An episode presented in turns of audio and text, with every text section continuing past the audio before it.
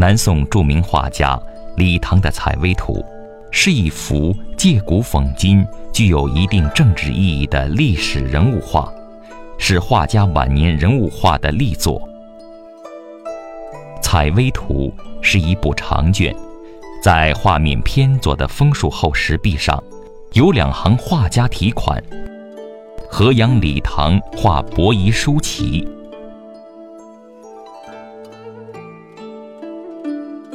画卷包首的题签尾，送李希古《首阳高引图》，神品，云清馆珍秘。引首有明代李卓公题写的“首阳高引”四个大字。隔水的题签尾，送李唐画伯夷叔齐采薇图。画卷后部有元代宋齐。明代余允文，清代成亲王，翁方刚、吴荣光、阮元、蔡之定、林则徐、潘霄汉等人的题记。这些历代名人题记，都对伯夷叔齐那种饿死事小、结义观天的风骨大加颂扬。林则徐的题记，记录了观赏采薇图的时间地点：道光丁亥春日。昆明泥绣，福州陈寿祺、赵在田、林春甫、林则徐同关于云清馆，前印林则徐印。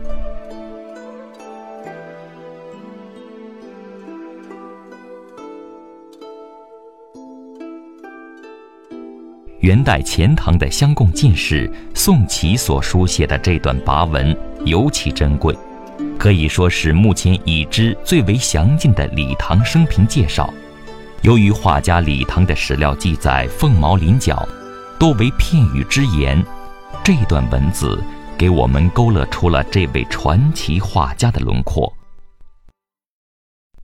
李唐，河南河阳人，是北宋末南宋初画院画师，其作品在南宋画院影响很大，与刘松年。马远、夏圭并称南宋四大家，他是中国绘画史上一位颇具传奇色彩的画家。公元一一二七年，金兵灭掉北宋，掳走北宋大批知识科技人才，这其中就有李唐。很多人投降金人，享受荣华富贵。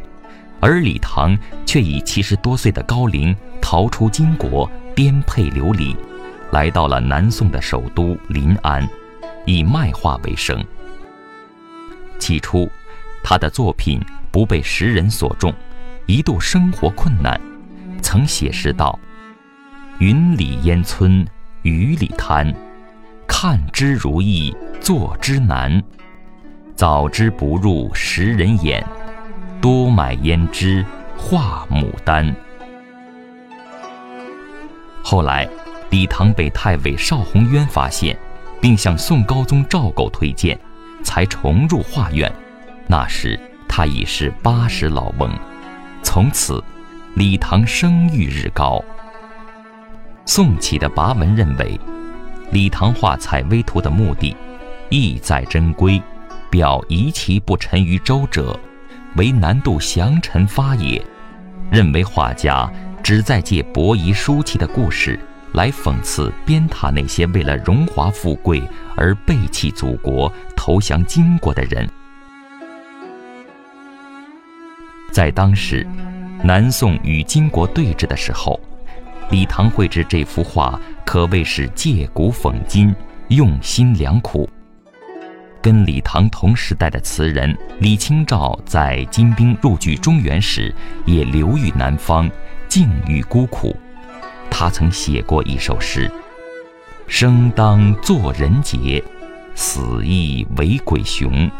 至今思项羽，不肯过江东。”《采薇图》的立意跟李清照这首诗的立意一脉相承。